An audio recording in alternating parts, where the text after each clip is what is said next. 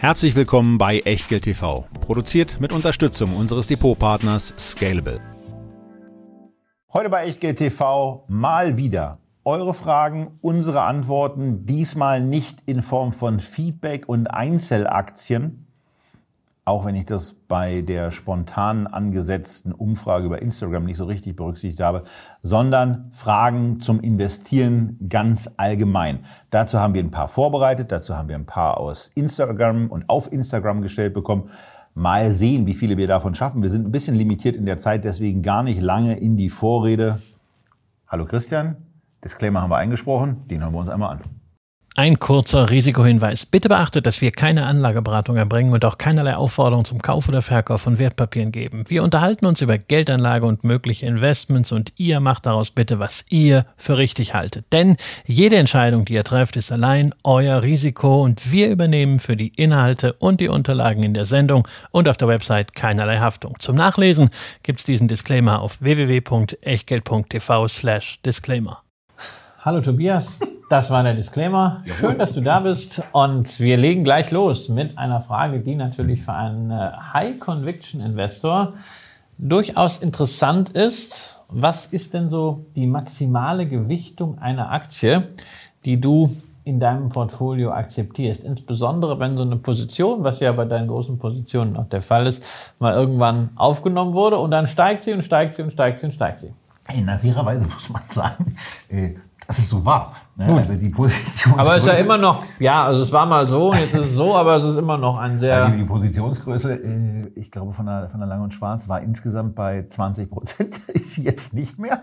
Ähm, das hat aber aus, es gab eine natürliche Reallokation ähm, durch Kursverlauf und ja, also ich habe da, ich habe da ganz ehrlicherweise auch keine, keine Ober, also die, die, die gibt es für mich an der Stelle nicht so richtig. Also ich habe mich, ich habe das irgendwann mal, als, als, ich in, als ich in Wall Street Online stärker investiert war, da habe ich bei bestimmten Sachen dann gemerkt, dass mich, dass mich Kursausschläge dann äh, so stimmungsmäßig beeinflusst haben.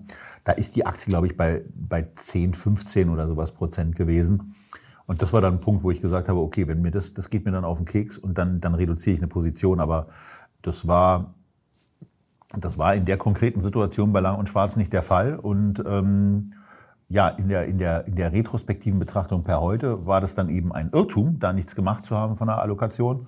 Ähm, aber äh, ist keiner, wo ich jetzt sage, da gräme ich mich großartig drüber oder es hat in irgendeiner Form Einflüsse auf, auf meine, meine, meine wirkliche Stimmung gehabt. Also von daher kann ich die Frage nicht einwand, einwandfrei so beantworten, was eine maximale Gewichtung ist.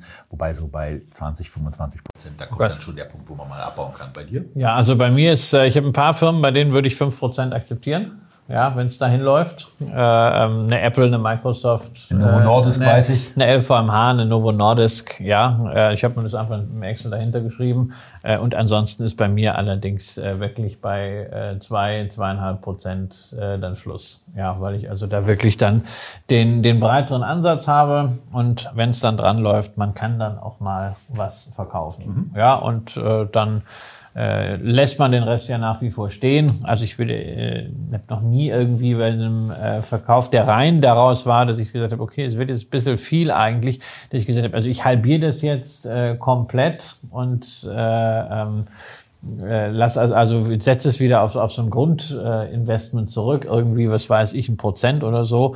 Äh, ich lasse dann schon noch etwas mehr drin, weil man will ja nicht äh, alle äh, Top-Performer wegschneiden, aber es wird mir dann einfach zu viel. Ist ein, ist ein anderer Ansatz, weil ich möchte halt schon gerne die Breite haben, eben weil ich mich nicht für so einen äh, großartigen Investor halte, sondern letztendlich den Gesamtmarkt in einer Form mitnehmen möchte, äh, mit der ich mich wohler fühle als mit etwas von der Stange.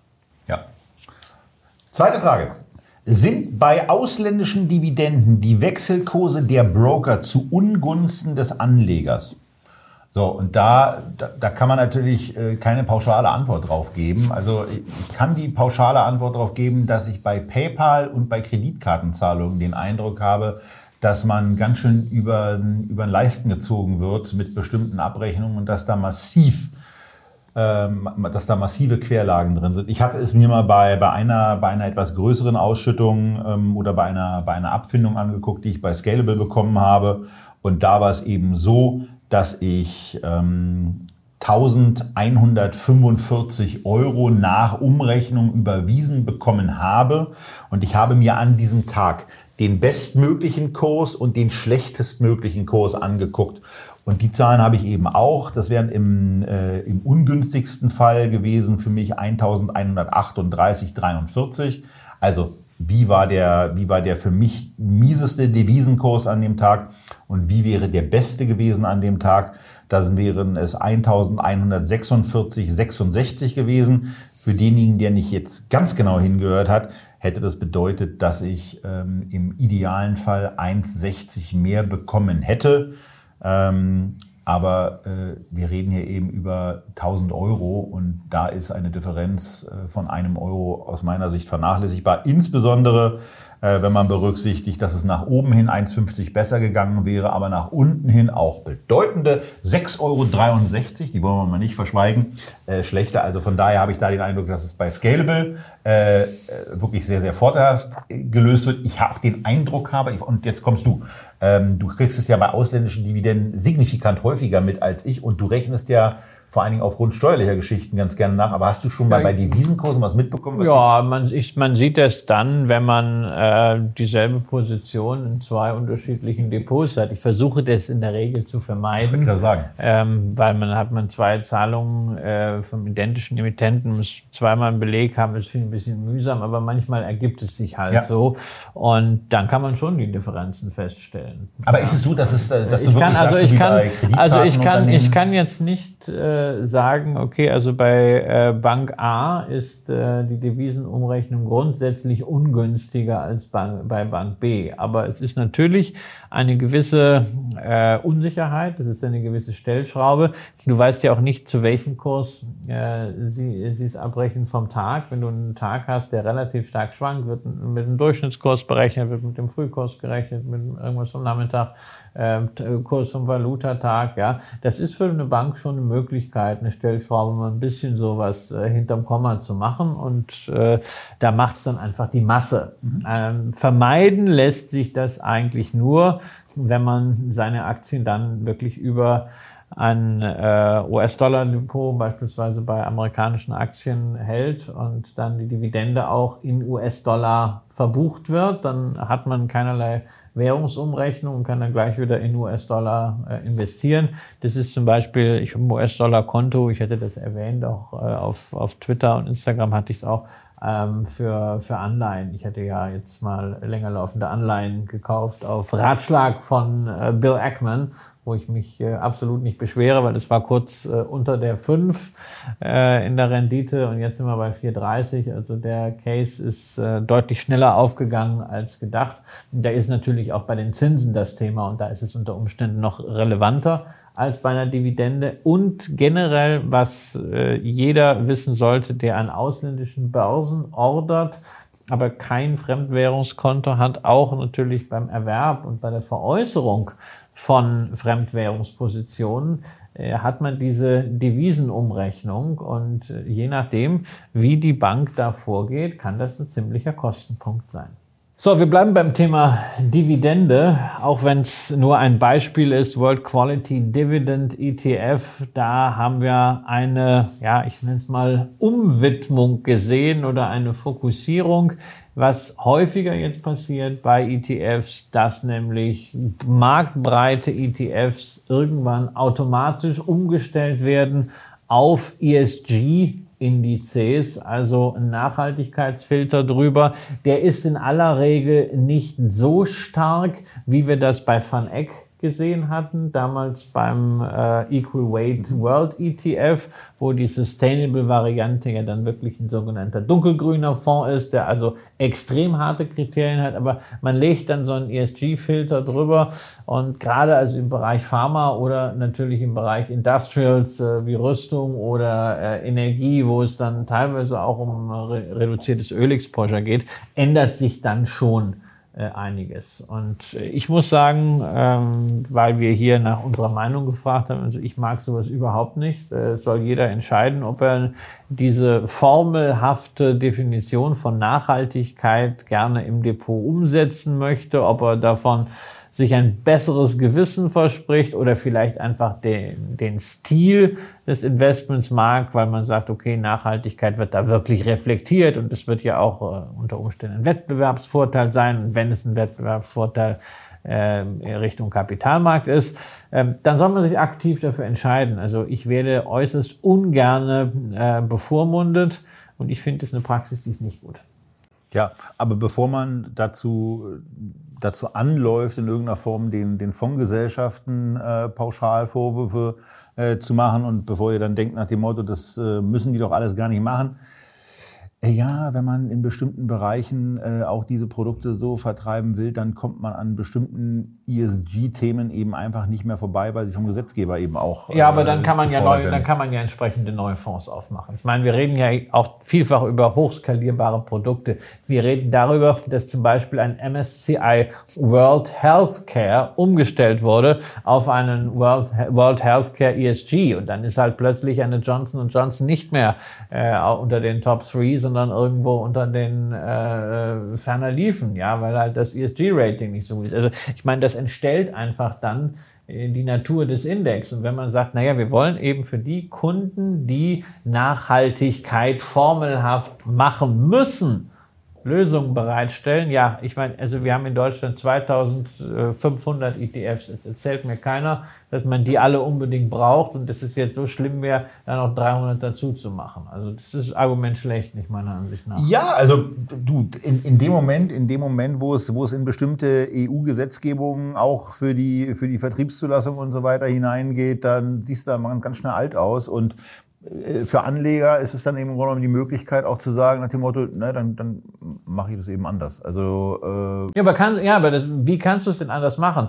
Es ist ja ein, es ist ja ein extremer Nachteil. Nimm doch einfach mal den Fall, du bist seit zehn Jahren in so einem äh, ETF drin und jetzt wird der, äh, du hast ordentliche Gewinne drauf und jetzt wird der entstellt weil also ein doch etwas stärkerer ESG-Filter drüber kommt. Dann hast du nur zwei Möglichkeiten. Entweder du sagst, na ja, pff, ja, wenn man nicht hat, was man liebt, muss man lieben, was man hat und bleibst dann drin aber irgendwie mit geballter Faust aufgrund dieser Zwangsbeglückung. Oder du sagst, naja, ich verkaufe und suche mir einen neuen Fonds. Du musst den gesamten Gewinn erstmal versteuern und äh, kannst dann entsprechend weniger anlegen. Hast einfach mal schön deinen Zinseszinseffekt verhindert. Nein, also ich meine, also für mich ist ein Qualitätsanspruch an eine äh, ETF-Gesellschaft, wenn man sowas ansprechen will, wofür es ja durchaus gute Gründe gibt, sowohl im Wettbewerb als auch mit Blick aufs regulatorische Umfeld, dann kann man nur das Produkt machen. Ja, wie gesagt, es kommt immer darauf an, wie es, wie es zu diesen Umbauten kommt und die sind teilweise eben einfach gesetzgebergetrieben und da gucke ich mir dann immer an nach dem Motto, ist es wert, äh, dass ich mich darüber aufrege? Ich habe es beispielsweise damals in der Tat verstanden, als wir uns über den Van Eck unterhalten haben. Das war ein relativ grobes Vorgehen ähm, mit dieser Zusammenlegung damals von zwei ETFs auf einen. Äh, den, den ESG gab es ja vorher schon. Ähm, und der, der wurde ja auf dieses Fondsvermögen wurde ja zusammengelegt und das, äh, das war, das empfand ich dann eben auch ein bisschen, ein bisschen übergriffig. Ähm, äh, ja, vom, vom Vorgehen her, aber mag das Produkt eben trotzdem weiterhin. Na gut. Was war eure erste Aktie und habt ihr diese noch? Da es die Gesellschaft gar nicht mehr gibt und meine erste Aktie mit an Sicherheit grenzender Wahrscheinlichkeit die Aktie der Bankgesellschaft Berlin war, die ich als Mitarbeiteraktie eingebucht bekommen habe, also auch weil ich mich dafür entschieden habe, ähm, äh, habe ich die nicht mehr und bin dann damals raus, aber ja. Na, ich habe sie ja auch nicht mehr. Keine spektakuläre Geschichte. Ich habe sie ja auch nicht mehr. Ich habe sie aber schon relativ bald. Äh verkauft. Hach-Vorzüge, Werbemittelversender war das. Ich fand das irgendwie spannend, wahrscheinlich, weil wir uns zu Hause überwiegend mit äh, Gaben der pharmazeutischen Industrie durchgeschlagen hatten. Wir mussten nie Kulis, nie Kalender, Taschen und sowas kaufen. Das gab es von der Pharmaindustrie. Und ich dachte, naja, Unternehmen, die diese ganzen Werbemittel produzieren, die müssen eigentlich ein super Geschäft haben. Naja, es war jetzt nicht so super. Die Aktie kam nicht aus dem Quark. Ich habe es dann irgendwann verkauft, danach ist sie gestiegen, ne? wie das halt so sein soll, aber äh, Hachvorzüge ist auch nicht mehr an der Börse. Ähnlich wie die Konkurrenz von Oppermann versandt. Das ist alles irgendwann so äh, in Insolvenz und Delisting gerutscht. Oppermann und Hach sind nicht mehr an der Börse. Genau. ja, der braucht einen Moment. Ist kleiner Insider. Muss ja. auch mal sein. Und mit O geht's weiter, aber nicht mit Oppermann, auch nicht mit O, also Realty Income, sondern mit der optimalen Anzahl an ETFs, um alle wichtigen Indizes, Branchen und Weltregionen abzudecken. Also ich würde sagen, es geht auch mit einem. 100%. Ja, FTSE All World reicht. Man kann auch ein MSCI Acqui IMI noch nehmen als äh, ein Produkt. Ich glaube, es ist das umfangreichste All Cap All World. Ähm, man kann das halt auch selber entsprechend nach eigenem Gusto gewichten, aber im FTSE All World ist alles drin. Und ob man das von der Gewichtung her für ausreichend hält, ob man sich da wiederfindet oder ob man sagt, Hilfe, der US Big Tech Klumpen, den will ich nicht. Tja, Frage der persönlichen Präferenz. Und man kann ja entsprechend nachjustieren. Und es ist total viel Subjektives in der, in der, in der Erwartungshaltung an den Antwortenden drin. Optimal, wichtig. Was ist denn, was sind denn alle wichtigen, was sind denn alle wichtigen Indizes, Branchen, Weltregionen? Äh, da kommt man ja, wenn man mit zwei Leuten redet, auf mindestens drei Meinungen, nämlich auf die, auf die erste, auf die zweite, auf eine gemeinsame, auf die man sich möglicherweise einigt. Äh, was ist dann wiederum optimal? Der eine äh, lässt sich von Komplexität abschrecken, der andere eben nicht. Dann kommt man, wir kommen auf ganz viele Sachen. Also zwischen 1 und 20 ist im Bereich ETFs, glaube ich, alles gut möglich. 20 ist jetzt ein bisschen anstrengend, aber ähm, sagen wir mal, 1 bis 5 ist alles gut möglich und man kann sich eben auch ganz entspannt machen und sich vor allen Dingen nach einer Investmententscheidung darauf konzentrieren, dass man weiter lernt, dass man sich weiter bildet, um mehr Geld in solche Produkte zu investieren, als dass es sich wirklich in letzter Konsequenz lohnt, darüber zu philosophieren, was das Optimale ist. Man sollte sein persönliches Optimum finden. Und das werdet ihr eigentlich nur alleine schaffen. Ja, aber wichtig, nicht so lange dran rumstrecken, ja, sondern sich an Jack Bogle halten, der ja gesagt hat, wenn du einen guten Plan hast, dann ist der Traum vom perfekten Plan sehr gefährlich. Ne? Halte dich einfach an den guten Plan. Nicht immer wie so ein Ingenieur überoptimieren. Wie viele Trades macht ihr jeweils ungefähr pro Jahr und habt ihr Sparpläne? Also lustigerweise, ich kann es für dieses Jahr gar nicht, gar nicht korrekt beantworten, ähm, was, was schon mal zeigt, dass ich äh, auch äh, diese Frage erst sehr kurz vor der Sendung mir wirklich angeguckt habe ähm, und dann zu faul war, in der Tat in verschiedene Depots reinzugucken. Ich würde taxieren, ähm,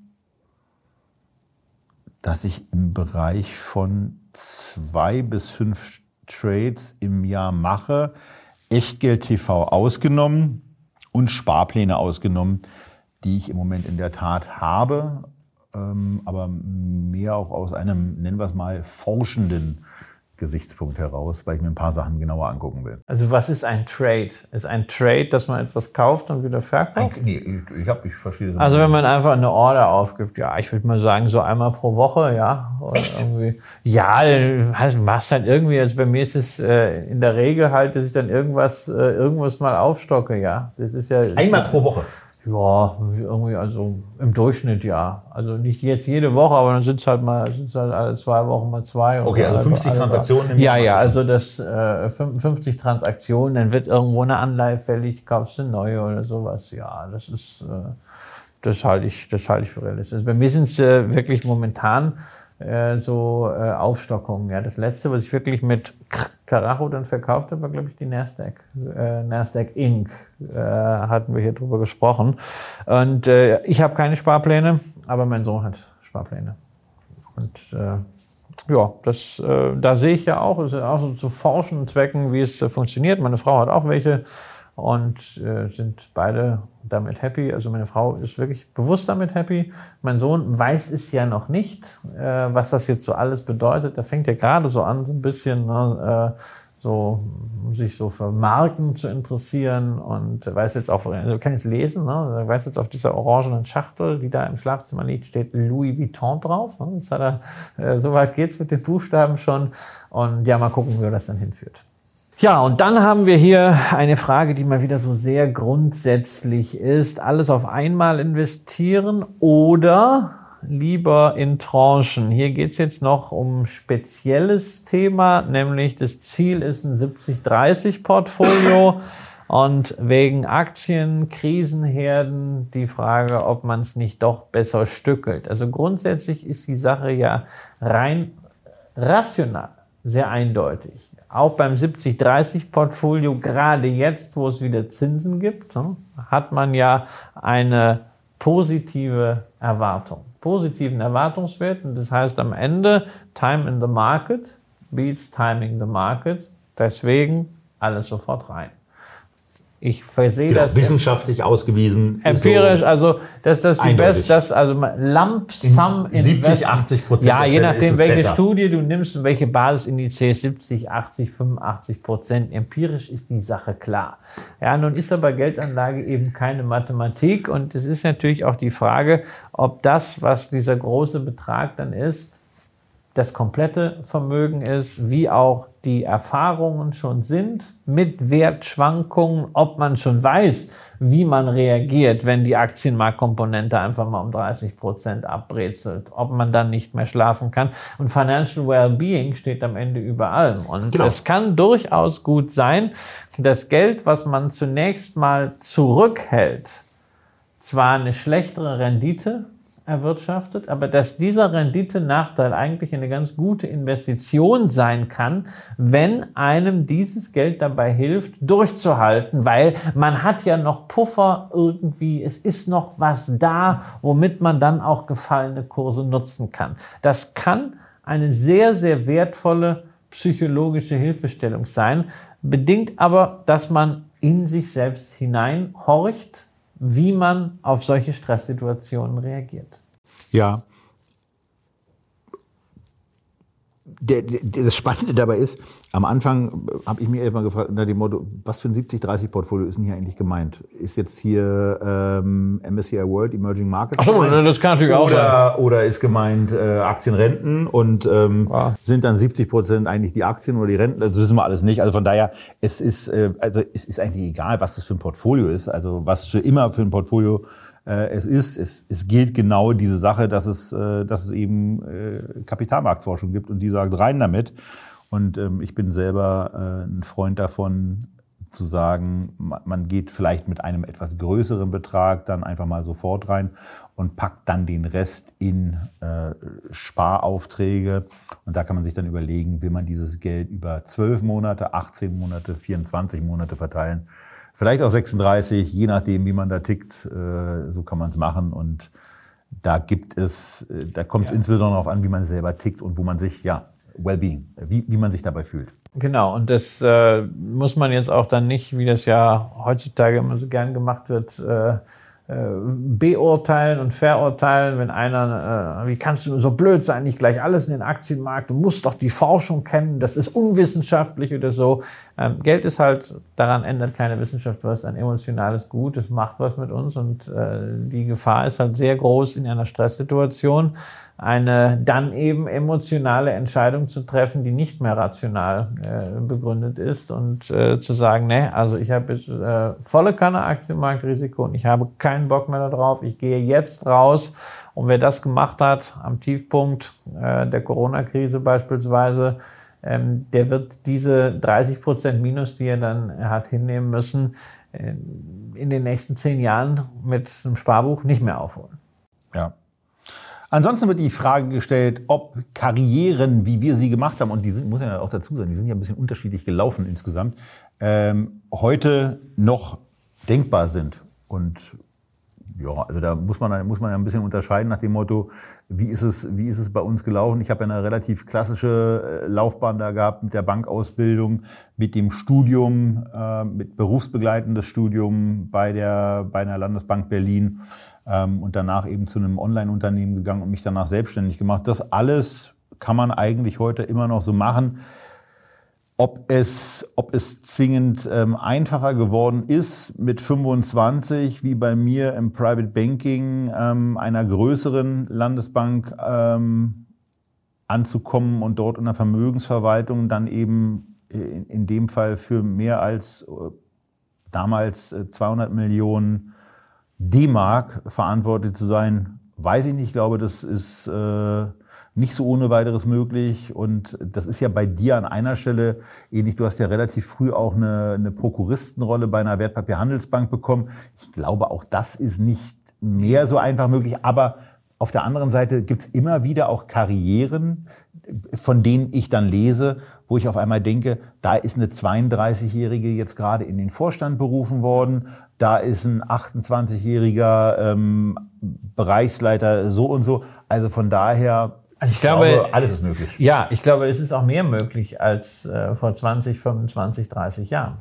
weil man sich so von, von klassischen Bildungswegen zumindest in Teilen der Industrie verabschiedet hat, mhm. weil sehr stark ähm, Kompetenz zählt, ähm, auch unternehmerische Erfahrung. Es gibt ja auch bisweilen also wirklich äh, Konzernstäbe, die bewusst Leute einstellen, die vielleicht auch schon mal unternehmerisch gescheitert mhm. sind, ja, die vielleicht mit 21 in ein Startup gegangen sind, was nach drei Jahren dann doch nicht gelaufen ist, die wahnsinnig wertvolle Erfahrungen mitgebracht haben. Und das kann man in so einem Konzern ja nutzen. Also ich finde, davon sollte man sich nicht abhalten lassen, äh, dass es natürlich auch viele Themen gibt, die schwieriger sind. Aber wir haben einen solchen Mangel an, an Fachkräften, an Talenten, dass jeder, der in sich selbst investiert und aus sich selbst etwas macht und auch in der Lage ist, sich selbst entsprechend darzustellen. Also Personal Marketing, Personal Branding ist sehr, sehr wichtig. Jeder, der das tut, ähm, der hat, glaube ich, sehr, sehr gute Chancen, sehr weit nach vorne zu kommen. Mhm. Gehen wir wieder in die Niederungen der Wertpapiere, was, was, was der äh, Portfolioallokation, äh, wo es um die Frage geht, ob wir Sektoren bewusst übergewichten oder rebalancieren. Und da muss ich sagen, also für mich ist es ein ganz klares Jein. Äh, es gibt einige Fokussektoren für mich. Ja, das sind die Dinge, die ich glaube, zumindest ansatzweise zu verstehen. Das sind wir im Bereich Essen und Trinken. Ähm, da ist Technologie, wo ich natürlich einen gewissen Klumpen habe bei Large Caps wie Apple und Microsoft. Und da ist Gesundheit, wo ich einfach sehr konsequent auf sehr breite Diversifikation setze. Das sind für mich äh, Schwerpunkte, ja, aber jetzt nicht so bewusst, dass ich sage, okay, also ich muss immer mindestens, was weiß ich, 20 Prozent in äh, Food and Beverage haben oder also wenn ich jetzt mehr als 25 Prozent in Technologie habe, dann muss ich da was dran drehen. Also ein Rebalancing auf Sektorebene führe ich nicht durch. Ähm, lustig, das Lustige ist, bei, bei deiner Antwort habe ich gemerkt, dass mein Nein gewichtet ihr eure Sektoren bewusst über falsch ist, weil es ist im Gegenteil, was mich an einen Sketch mit Thomas Freitag, aber das führt jetzt zu weit, erinnert. Äh, also aus einem klaren Nein wird ein eindeutiges Ja. Denn bei mir ist der Finanzsektor in der Tat auch nochmal deutlich übergewichtet, weil ich da bestimmte Unternehmensbeteiligungen habe, ähm, bei Gesellschaften, die des Öfteren kleiner sind, äh, so dass sie unterhalb die, der, der Echtgelderwähnungsschwelle fallen und von daher jetzt hier gar nicht weiter ausgeführt werden. Aber äh, ich habe da schon einige Unternehmen drin, die so in diesem Bereich ähm, tätig sind, dann aber auch in der Tat viel mit, Techno äh, mit, mit ja. skalierbarer Technologie. Gut, das ist also schon, du gewichtest schon da über, ja, ja. wo dein eigener Circle of Competence ist. Und da ich, wo ich meine, dass er da liegt. Gut, und da ich den ja nicht habe, ja, als äh, Diversifikator, sondern allenfalls essen kann oder mir was bei Louis Vuitton kaufen kann, äh, gewichte ich da eben nicht über. Ja, so, also von daher äh, ist, glaube ich, beantwortet. Was waren für euch die einschneidendsten Erlebnisse als Investoren? Ähm, ich bin ja nicht Meinung, also so eine Frage hat man schon mal, aber äh, irgendwie ist sie mir dann im Zweifelsfall beim, beim Streichen oder Wiedervorlegen durchgerutscht. Die einschneidendsten Erlebnisse waren sicherlich einmal der 11. September. Ähm, also das, das zu erleben, das auch wirklich äh, in, einer, in einer konkreten beruflichen Situation, die mit Wertpapieren zu tun hatte, zu erleben und dann äh, einfach auch zu verfolgen, was, was da so passiert. Das war äh, sehr, sehr einschneidend. Auch die, auch die Finanzkrise in den USA, also die Immobilienkrise in den USA, ähm, war sehr einschneidend. Vor allen Dingen deswegen, ähm, weil ich durch, durch Lektüre von den, von den Briefen von Klaus Vogt, den wir ja auch schon mal zu Gast hatten, im Grunde total auf das Ding vorbereitet war. Also für mich war das null überraschend, sondern äh, kam im Gegenteil eigentlich eher ein bisschen, ein bisschen später, als ich es erwartet hätte. Aber das ist ja bei, bei äh, auch so bei, bei, bei Negativerwartungen ganz oft der Fall, dass die mitunter länger erwartet würden. Also Dirk Müller wartet ja heute noch auf irgendeinen Crash, der irgendwann kommen soll. Ähm, und das war, das war damals eben eine Situation, wo ich diese Immobilienkrise für mich sehr, sehr gut und finanziell auch sehr erfolgreich durchlebt und durchstanden habe. Ähm, und ja, klar, also Krisen sind, Krisen sind eigentlich so die Ereignisse. Also Corona, Corona war auch schon etwas, wo ich, wo ich im Leben nicht damit gerechnet hätte und entsprechend auch nicht so investiert habe, dass sich das äh, so schnell und brachial wieder erholt äh, wie, wie digitale Geschäftsmodelle da abgehen, obwohl es in einer, in einer Retrospektive eigentlich sehr logisch war. Aber darauf bin ich in der konkreten Situation nicht gekommen. Also zumindest ist es relativ klar erkennbar daran, dass ich nicht auf, auf jeden Fall nicht so investiert habe. Die waren ja auch jetzt nicht äh, nachhaltig abgegangen. Ja, aber das muss man muss man ja auch sagen. Ja, sondern diese ganze Sonderkonjunktur ist ja komplett rausgepreist worden. Ähm, wenn wir hier über einschneidendste Erlebnisse reden, muss ich wirklich sagen, es sind so diese, diese Crash-Tage. Das erste war für mich der 19. August 1991. Das war, äh, genau, das war damals der Putsch gegen Gorbatschow in Moskau und äh, mein Großvater kaufte da tatsächlich Aktien. Ähm, der sagte, naja, die Welt wird sich weiterdrehen und äh, die, die Einheit kann man eh nicht, Und wenn nicht, ist kann, man, egal. kann man eh nicht, kann man eh nicht zurückdrehen äh, und das äh, hat Kohl noch mal hingekriegt, so auf den, auf den letzten Metern. Das war ja 1990 erst. Und es passierte halt äh, ein Jahr später und man, man wusste nicht, wie es weiterging. Aber mein Großvater hatte den richtigen Richter, weil schon drei Tage später war dieser Putsch äh, Geschichte durch das mutige Einstehen auch von Boris Jelzin. Da habe ich schon auch äh, mitbekommen, was dieses antizyklische äh, bedeutet. Ich konnte es damals nicht richtig äh, erfassen, dafür war ich da noch äh, zu jung, aber es ist etwas, was mir in Erinnerung geblieben ist. Ansonsten Long-Term Capital Management, weil es mich äh, damals fast... Äh, Oh, da war ich bei der, NTV. ja, siehst du. Da habe ich noch, äh, da war ich vorher auch schon mal bei NTV gewesen, ja, obwohl ich ein bisschen jünger war als du, aber das hatte mir halt nicht genützt, wenn man halt gerade in einer Aktie drin steckt äh, und das auf Kredit und es geht alles runter. Das war sehr, sehr unangenehm. Äh, insofern, das werde ich nicht vergessen. Und was mir also, na, Finanzkrise, Corona, ja, was mir wirklich im Kopf geblieben ist, ist dieses Jahr 2002 ein unglaubliches Jahr.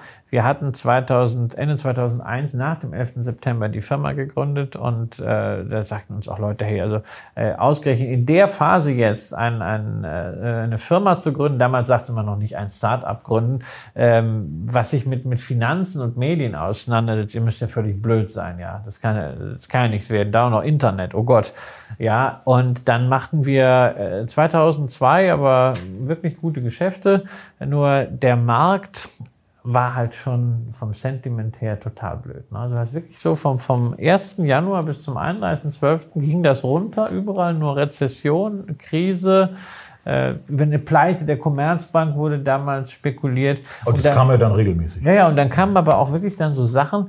Äh, damals die, die Dresdner Bank, äh, für die habe ich damals äh, ein paar Broschüren gemacht und dann auch mit den Leuten gesprochen. Die hatten so wenig dann zu tun. Die saßen da und haben überlegt, wie oft darf der DAX jetzt noch 5% pro Tag fallen, bis er dreistellig ist. Ja? Ähm, und das macht also so von der Das ist aber, aber intellektuell ist das eine interessante, Ja, ja, eine ja. interessante Art der Fragestellung. Ja. Wie oft darf der DAX noch um 5 Man kann das sehr einfach mathematisch äh, ausrechnen, aber trotzdem, es ist halt äh, etwas, was dann so auf die Stimmung geht. Ja? Und deswegen, äh, wenn ich das in Summe betrachte, muss ich sagen, nichts ausschließen. Ja? Es ist alles möglich. Und gerade Corona hat uns auch gezeigt, dass auch alles möglich ist wieder auf der anderen Seite. Ich hänge ich häng jetzt, ich, jetzt, jetzt hänge ich, ja, jetzt häng ich ja fest, wieso das so einfach auszurechnen ist. Naja, wieso? Du hast die guck mal- Hochzahl, Die Hochzahl ist doch das X, oder? Also die, die Unbekannte ist Ja, ja, das musst X. halt, du musst halt die x-te Wurzel äh, äh, draus ziehen. Ja, hat aber schon eine, eine ordentliche Komplexität. Ja, aber nein, also, also wenn, wenn für dich die x-te Wurzel, wenn man sagt, wir sprechen eigentlich von der Entenwurzel, äh, äh, wenn das für dich, ja, du hast von x gesprochen, äh, wenn das jetzt für dich erhöhte Komplexität ja, weil, weil, weil, weil x die Potenz ist und die muss, nach der muss ich ja auflösen und dann, ja, dann und muss ich... Da, das, das, solltest du doch, das solltest du doch hinkriegen. Also du hast dann hier, nicht, DAX mal 0,95 äh, hoch x ja, äh, genau. und das ist dann 999, ja, und dann musst du das durch, durch DAX teilen und dann hast du hier die x-te Wurzel. Na, herzlichen Glückwunsch. Also ist, ja. äh, wir, wir, können das beim nächsten Mal, äh, wir, wir bereiten das in die Show. Wir brauchen einen Flipchart. Ja. Ähm, wir brauchen einen Flipchart für den 1A-Lösungsweg. Ausgehend vom DAX bei 16.000 Punkten. Wie lange dauert es bei einem 5%igen Rückgang, bis er bei, bei einem täglich, bei, bei, bei, bei einem täglich, bei, bei einem börsentäglich 5%igen Rückgang ähm, bis er bei 1000, bei unter 1000 angekommen ist. Ja, dann gucken wir uns das doch mal an. Also wer, wer, wer von euch das Ganze, dann müssen wir die Arbeit nicht machen. Wer von uns, wer von euch äh, uns als erstes ein Foto von einem, einem aufgeschriebenen Lösungsweg zuschickt, der kriegt äh, eins seiner Frühstücksbrettchen ja. äh, zugeschickt. Das äh, kriegen wir schnell hin. Und ähm, dann haben wir das Thema auch, äh, wie viele Tage es sind. Schätzungen in den Kommentaren werden entgegengenommen, führen aber zu keinem Gewinn. Das müssen wir an der Stelle auch mal sagen. Also wer das nur einfach so löst, ohne, ohne dass er uns äh, zeigt, wie der Lösungsweg ging und dann einfach nur mit, mit aufeinander tippen, das geht natürlich auch. 16.000 mal 0,95 gleich, gleich, gleich, gleich, gleich und dann mitzählt, ist auch ein Lösungsweg, aber äh, der, der zählt halt nicht. Ne? Nee, so, wir wollen es schon mathematisch haben. Ja, ja, bitte, danke von euch an uns. Vielen Dank. Wir machen jetzt mal, wir machen jetzt mal weiter mit, mit den Sachen, die auf Instagram reingekommen sind. Äh, da muss ich vielleicht eine klitzekleinigkeit noch sagen. Wenn wir solche Fragen dann stellen und auch spontan darauf antworten wollen, dann bringt es einfach nichts, wenn uns Einzelfragen, also Einzeltitelfragen gestellt werden. Aber da muss ich an der Stelle mal sagen, warum formulierst du deine Aufforderung, Fragen einzureichen? Ja, weil es vorhin so schnell gehen musste. Weil es vorhin so schnell gehen musste. Du Vogel, was willst du mir hier vor laufender Kamera in den Rücken? Ja. Du elendes kleines Scheusal. Es kann ja sein, dass es auch Aktien sind, zu denen wir sowieso was sagen können. Ja, also zu Bayer äh, haben wir ja jetzt genug gesagt. Genau, wir, ja, wir könnten auch zu Natalangst, äh, wir können zu, wir können zu ganz vielen da was sagen, aber normalerweise Na, machen wir Zu Natalangst hatten wir ja eine DAX-Sendung. Richtig, Talangs hatten wir eine DAX-Sendung, Lotus Bakery Obwohl sie nicht im DAX schon, ist, das ist die einzige. Und so weiter. Und von daher gehe ich die ganzen, weil bevor, bevor wir hier zu einem, äh, bevor wir hier zu einem äh, spontanen Trivia mit Christian im Wesentlichen kommen, äh, was es mit einzelnen Aktien, Aktien so genau auf sich hat, äh, gehe ich hier mal einfach dahingehend durch. Ähm, was wir, was wir so alles haben. So, Christian, äh, im Junior-Depot thesaurierende oder ausschüttende ETFs?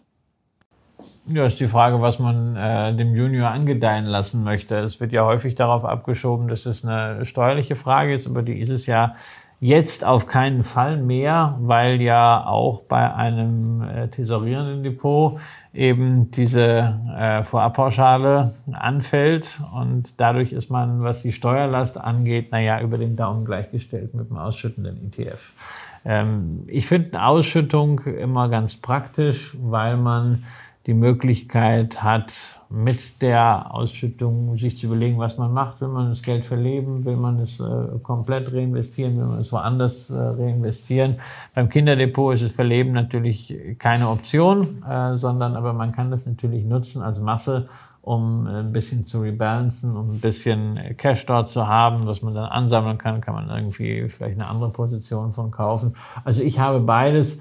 Bei großen Depots muss man natürlich dann äh, darauf achten, äh, wie insgesamt dann die steuerliche Situation ist. Aber äh, zunächst, gerade auch bei den kleineren Kindern, wenn es gerade noch an der wirklich äh, Graswurzelansparphase ist, äh, da ist halt nur wichtig erstmal, dass der Freistellungsauftrag äh, abgegeben ist, weil der genauso äh, die Vorabpauschale äh, einschließt, wie auch die ganz normalen Ausschüttungen. Also das Thema Ausschütten oder Tesorieren wird mir an der Stelle ein bisschen zu hoch auf eine akademische Ebene gehängt. Äh, der Vorteil dieser unglaublich komplexen Vorabpauschale ist einfach, dass man diese Entscheidung weitgehend äh, emotionalisieren kann und sagen kann, womit fühle ich mich denn wohler. Ja, sie ist vor allen Dingen auch wirklich bescheuert und das ist doof aufgezogen und keiner versteht es äh, sofort und es ist nicht spontan eingängig, dass dann am Jahresanfang irgendein Zins und so weiter genommen wird, der am Ende des Jahres irgendwie dann wiederum genommen wird, um mit, also Nee, das muss nicht sein und äh, in der Tat, also macht euch vor allen Dingen Gedanken darüber,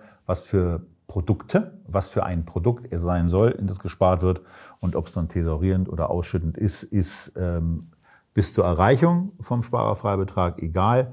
Danach würde ich persönlich in der Tat das Ausschüttende vorziehen, weil ich auf diese auf diese Nerverei nicht so besondere Böcke hätte. Ja. Wobei du natürlich auch immer sagen kannst, tja, wenn die Zinsen nochmal auf Null gehen, der Basiszinssatz also wie in den letzten drei Jahren nicht einschlägig ist, dann hast du halt wirklich keine Vorabpauschale. Ohne dass du weißt, was die nächste Frage ist, von Benny2602 nämlich, ähm, können wir die aber gerne hier nehmen. Peak-Renditen bereits erreicht? fragt er. Ich fange fang ich an, fange ich, fange fang ich, fang ich kurz an, fange ich kurz an. Ich weiß es aber auch nicht. Aber ähm, ich gehe im Moment nicht davon aus, dass sich die Zinsen über die bereits vor ein paar Wochen erreichten Höhen äh, kurzfristig hinaus entwickeln werden. Und das kann komplett falsch sein. Ja, ich weiß es nicht, deswegen äh, halte ich mich mit einer Meinung zurück. Spannender ist ja sowieso die. Aber du hast eine, du hast ja eine durch ja, Transaktion ich hab, Ja, ja, ich habe, ich hab, als äh, ähm, Bill Ackman gesagt hat, also er äh, schließt jetzt seinen Short auf äh, US Treasuries, setzt also nicht mehr auf fallende Kurse und steigende Renditen. An dem Tag habe ich so auf Twitter dokumentiert gesagt, okay, ich kaufe jetzt mal US Treasuries, die natürlich bei einem Rückgang der Renditen, sprich der Marktzinsen, dann überproportional zulegen. Das ist jetzt so die ersten Wochen ganz gut gelaufen. Ähm, aber ich habe das jetzt nicht so richtig in Richtung Prognose gesehen, sondern eher mit Blick auf ein Szenario, weil allgemein wird ja so getan, als wenn das so wunderbar wäre, wenn die Zinsen zurückgehen. Das mag vordergründig auch so sein, hilft sicherlich auch dem einen oder anderen Geschäftsmodell, nicht äh, zuletzt bei äh, Asset Ownern, also Immobilien, aber auch erneuerbaren Energien. Nur man muss sich auch auf der anderen Seite vergegenwärtigen, was ist das für ein Klima, in dem äh, Notenbanken dann auch Leitzinsen wieder senken. Das ist ein Klima, in dem es wird wirtschaftlich deutlich rauer wird, indem wir eben nicht diese No-Landing oder Soft-Landing haben, sondern wo wir wirklich eine gewisse Wahrscheinlichkeit für ein Hard-Landing, also eine doch schärfere Rezession sehen. Das ist übrigens genau das Szenario, was Bill Ackman auch jetzt wieder ausgepackt hat, der ja viel konsequenter als alle anderen auf relativ frühe Zinssenkungen der FED schon im ersten Quartal setzt, während der, der Marktkonsens ja irgendwo beim zweiten, dritten ist. Also ähm, ich kann mir durchaus vorstellen, dass die Zinsen sinken, aber man sollte nicht glauben, dass das so wahnsinnig toll ist. Und das wird natürlich auf Aktienmärkte dann auch durchschlagen, während natürlich äh, eine langlaufende Staatsanleihe davon dann profitiert.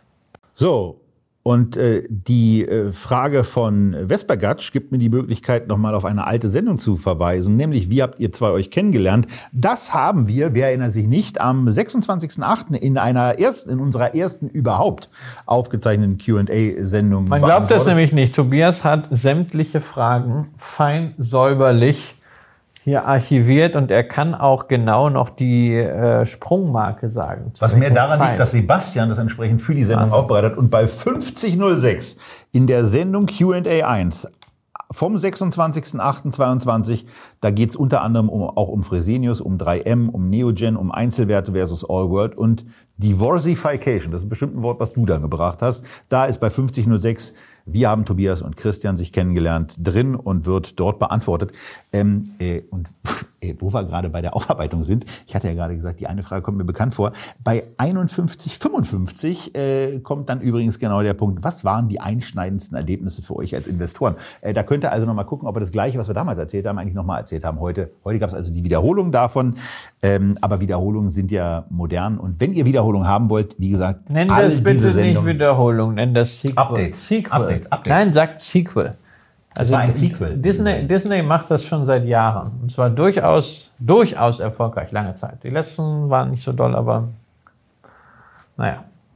Was meinst du jetzt? König der Löwen? Ja, diese ganzen Fortsetzungsgeschichten. Ach, Fortsetzung. Da. Ja, okay. diese Sequel mit, mit Marvel und, und, und sowas und, und Avengers und wie das alles heißt, ja. Aber ich, ich sehe halt immer nur den, den Anteil von Disney-Filmen an den Top-Blockbustern. Der war dieses Jahr äh, deutlich unter dem, was wir in früheren Jahren gesehen haben bislang. So, dann äh, kommt die Frage, mich würde interessieren, wie Tobias Vater mit dem 100.000 Euro, 100.000 Euro Echtgeld Immodepot umgeht. Äh, kann ich, das kann ich einfach beantworten. Sehr, sehr entspannt, einfach deswegen, weil er mittlerweile äh, auch sieht, dass die Immobilie, die er ja verkauft hat, höchstwahrscheinlich mehr Geld in dem gleichen Zeitraum verloren hätte, als das gesamte Depot äh, in der Zeit verloren hat. Also von daher äh, ist der ist der tiefenentspannt und da du dazu nicht so viel sagen kannst, weil du seltener mit meinem Vater frühstückst als ich, kann ich dir aber die nächste Frage gleich rüberflanken. Da geht es auch um Immobilienaktien, äh, nämlich um die Frage, jetzt in Immobilienaktien investieren als Wette auf sinkende Zinsen? Na, Wette mag ich nicht. Nee, ach naja, also wenn ich auf, äh, wenn ich auf sinkende Zinsen setzen möchte, beziehungsweise das Szenario sinkender Zinsen unabhängig vom Aktienmarkt in meinem Portfolio widerspiegeln möchte, dann mache ich das mit langlaufenden Anleihen. Punkt. Da brauche ich nicht irgendwelche krümpeligen Immobilienaktien. Wenn ich Immobilienaktien äh, kaufe, dann setze ich darauf, dass sie momentan an der Börse unterbewertet sind gegenüber dem langfristig möglichen Ertragswert. Und wir haben ja in der Immobiliensendung das anhand von Vonovia und Deutscher Wohnen, glaube ich, sehr ausführlich dargestellt. Was das ganz große Risiko ist, vor allem bei einer Vonovia, ja, das ist eben, äh, dass es eine Phase von finanziellem Stress gibt, in dem die in der Vonovia eben nicht mehr sagen kann, naja, Refinanzierung ist gerade nicht zu so günstigen Konditionen möglich, sondern ist gar nicht mehr möglich und äh, Verkäufe gehen auch nicht, weil der Markt schockgefrostet ist. Wenn wir das Szenario als Risikoszenario nehmen, dann haben wir dagegen auf in einem Middle Case und in einem äh, Best Case Szenario dass sich das wirklich wieder annähert äh, Richtung äh, Net Asset Value, wie er auch ausgewiesen ist. Und das kann aber einfach drei, fünf, sieben Jahre dauern. Deswegen ist also für mich eine Vonovia oder auch eine Deutsche Wohnen, die halt eine ganz spezielle Situation ist. Auch das haben wir da erklärt, wegen der Eigentümerstruktur mit 90, knapp 90 Prozent Vonovia. Ein guter Kandidat, um einfach mit einem Sparplan diese Aktie mal über die nächsten zwölf Monate 15 Monate einzusammeln. Ich glaube, wir werden nach wie vor in dem Sektor eine erhebliche Volatilität sehen, insbesondere weil der ganze Immobiliensektor, auch jetzt was Finanzierung angeht, es nicht leichter haben wird dadurch, dass äh, die Benko äh, äh Imperiengesellschaften gerade zusammenkrachen. Genau, man muss, man muss ja einfach dazu sagen, wir nehmen, wir nehmen das hier gerade am 30.11. auf. Das ist der Tag, nachdem die, die Signa Holding Insolvenz angemeldet hat ähm, und wo im Grunde noch keiner weiß, was passiert denn da jetzt? Also ich meine, wie geht's denn da mit diesem, mit diesem Gebäude in Hamburg weiter? Wie äh, geht, der, geht der Umbau vom KDW weiter? Wie, was passiert eigentlich mit bestimmten anderen Sachen, mit bestimmten Immobilien, die in, äh, in, in München, in Stuttgart, in Köln, in Berlin, in Hamburg da kann auch eine Stadt dabei gewesen sein, wo gar nicht gebaut wird von Benko. Äh, ich meine, jetzt wird garantiert nicht mehr gebaut, aber das ist ein anderes Thema. Ähm, also von daher, das ist gerade wahnsinnig schwierig. Und die Banken sind, glaube ich, auch im Moment in der Situation, dass sie, dass sie natürlich auch mal wieder in einer Situation sind, wo sie vielleicht gebraucht werden. Ähm, und dann äh, wieder einmal zeigen, dass wenn sie gebraucht werden, äh, sie dann eben Schiss haben.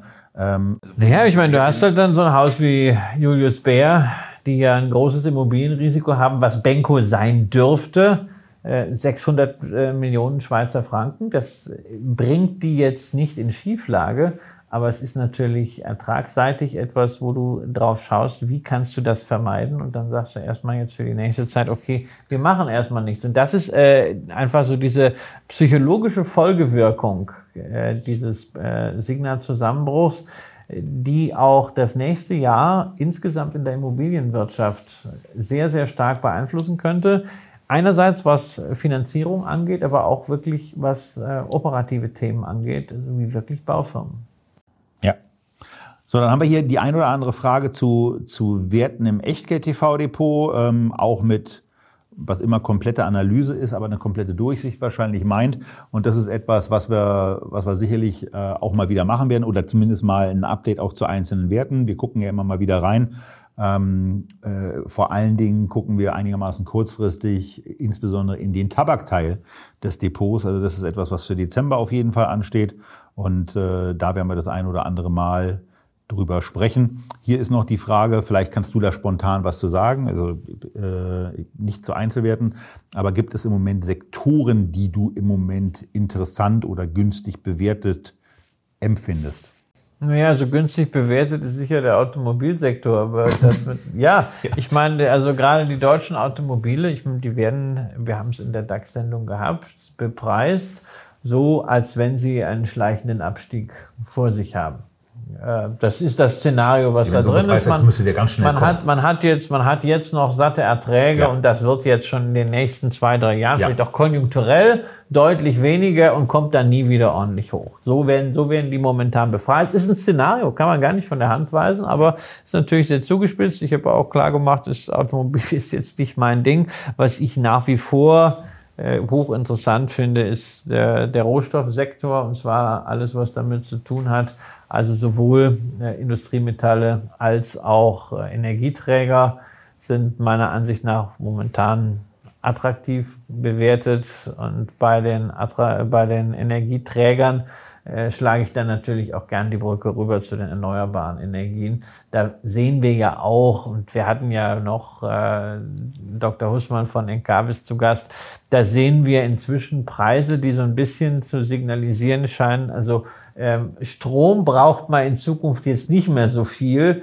äh, und Grün schon gar nicht. Und das halte ich schon für eine Fehleinschätzung des Marktes, aber sowas kann sehr, sehr lange dauern und da sollte man auch nicht zu früh sein gesamtes Pulver verschossen haben. Ja. Sven fragt, wie hoch seht ihr die Chance einer starken Rezession in 2024 für Deutschland und in den USA? äh, wie stark. Hm. Ja. Was soll man dazu, was soll man dazu sagen? Es ist ein Szenario, diese Rezession. Und ähm, da kann man auch, glaube ich, nochmal sehr stark auf eine Sendung referenzieren, die wir vor vier Wochen gemacht haben, nämlich mit Ray Dalios All-Weather Portfolio. Da war ja eine der Stellschrauben, du hast äh, ein äh, deutlich äh, niedrigeres Wachstum als erwartet. Das ist ja am Ende dann äh, eine Rezession, da geht es ja dann sogar in den absolut negativen Bereich. Und dafür kann man sich halt entsprechend rüsten. Ja? Und da sind wir wieder bei diesem Thema, Zinsen werden dann runtergehen, dann bin ich mit entsprechenden langlaufen Anleihen besonders gut dabei. Da muss ich mich halt fragen, ist mir das zur Stabilisierung meines mhm. Portfolios, zur Wahrnehmung von Chancen der, äh, des Wert, Anleihen hier als Allokationselement reinzunehmen oder habe ich halt einfach ein langfristiges Aktienportfolio und ich sage, naja, das gehört dazu, äh, eine Rezession und entscheidend ist, dass ich, äh, am, äh, dass ich die Tiefpunkte der Rezession im langfristigen Chart am Ende auch alle aufwärts gerichtet habe. Ne? Das heißt, ich habe immer die Zyklik, ich akzeptiere die Zyklik, ich lebe damit, aber ich werde es so, wie wir es auch wirklich langfristig haben, äh, nachvollziehen können, dass wir steigende Tiefs und steigende Hochs haben. Und es geht ja, es geht ja auch darum, äh, wie, wie ist man einfach aufgestellt. Da sind wir wieder bei dem guten alten Wort der Allokation. Wie bin ich, wie bin ich aufgestellt? Ob nun mit einer Taktik äh, des, des Ray Dalio Portfolios oder äh, eben, eben auch absichernden Elementen, natürlich auch einer Verteilung auf verschiedene Assets.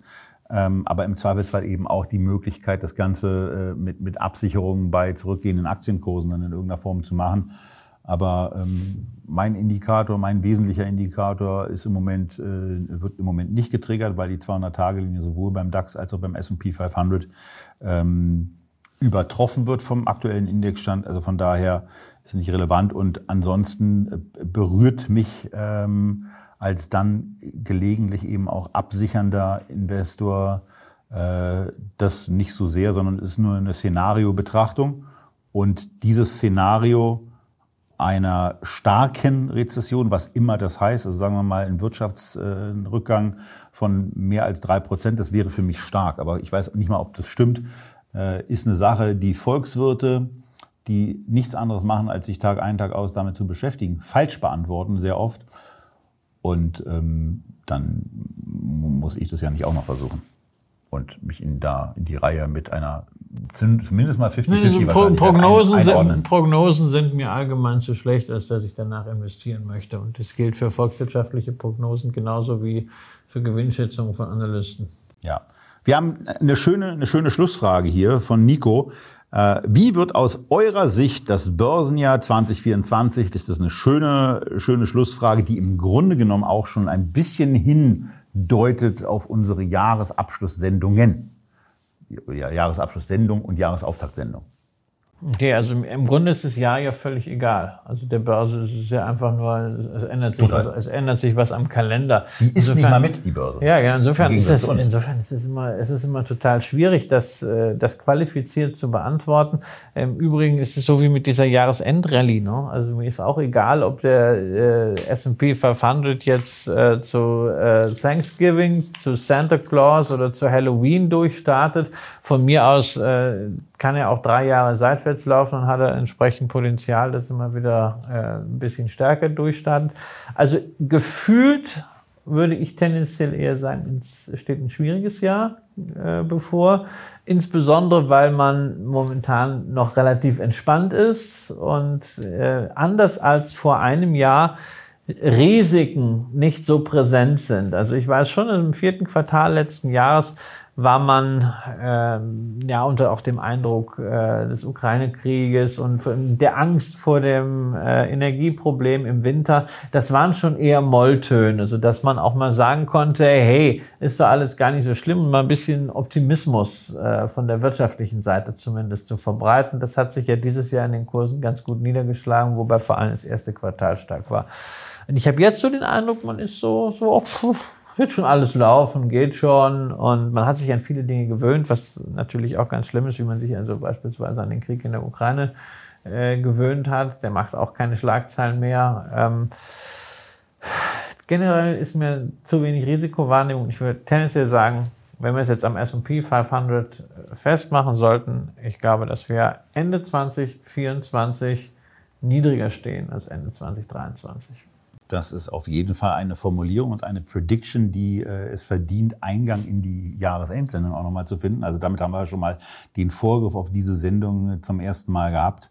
Und äh, ich schließe an der Stelle mit äh, einer Weisheit des Investors, den wir eine Stunde vorher nochmal mit einer Sondersendung äh, geehrt haben, Charlie Munger, der am 28. November mit 99 Jahren verstorben ist und zu dem ihr auch nochmal eine Sendung bei uns findet mit äh, Weisheiten. Und eine Weisheit haben wir da nicht drin gehabt. I have nothing to add. Das wäre es zu dem Thema von meiner Seite aus. Und ansonsten kann ich nur noch zum Abschied drei Sachen sagen. Bleibt gesund, bleibt investiert, bleibt uns treu und seid beim nächsten Mal wieder mit dabei bei Echtgeld TV. Tschüss aus Berlin.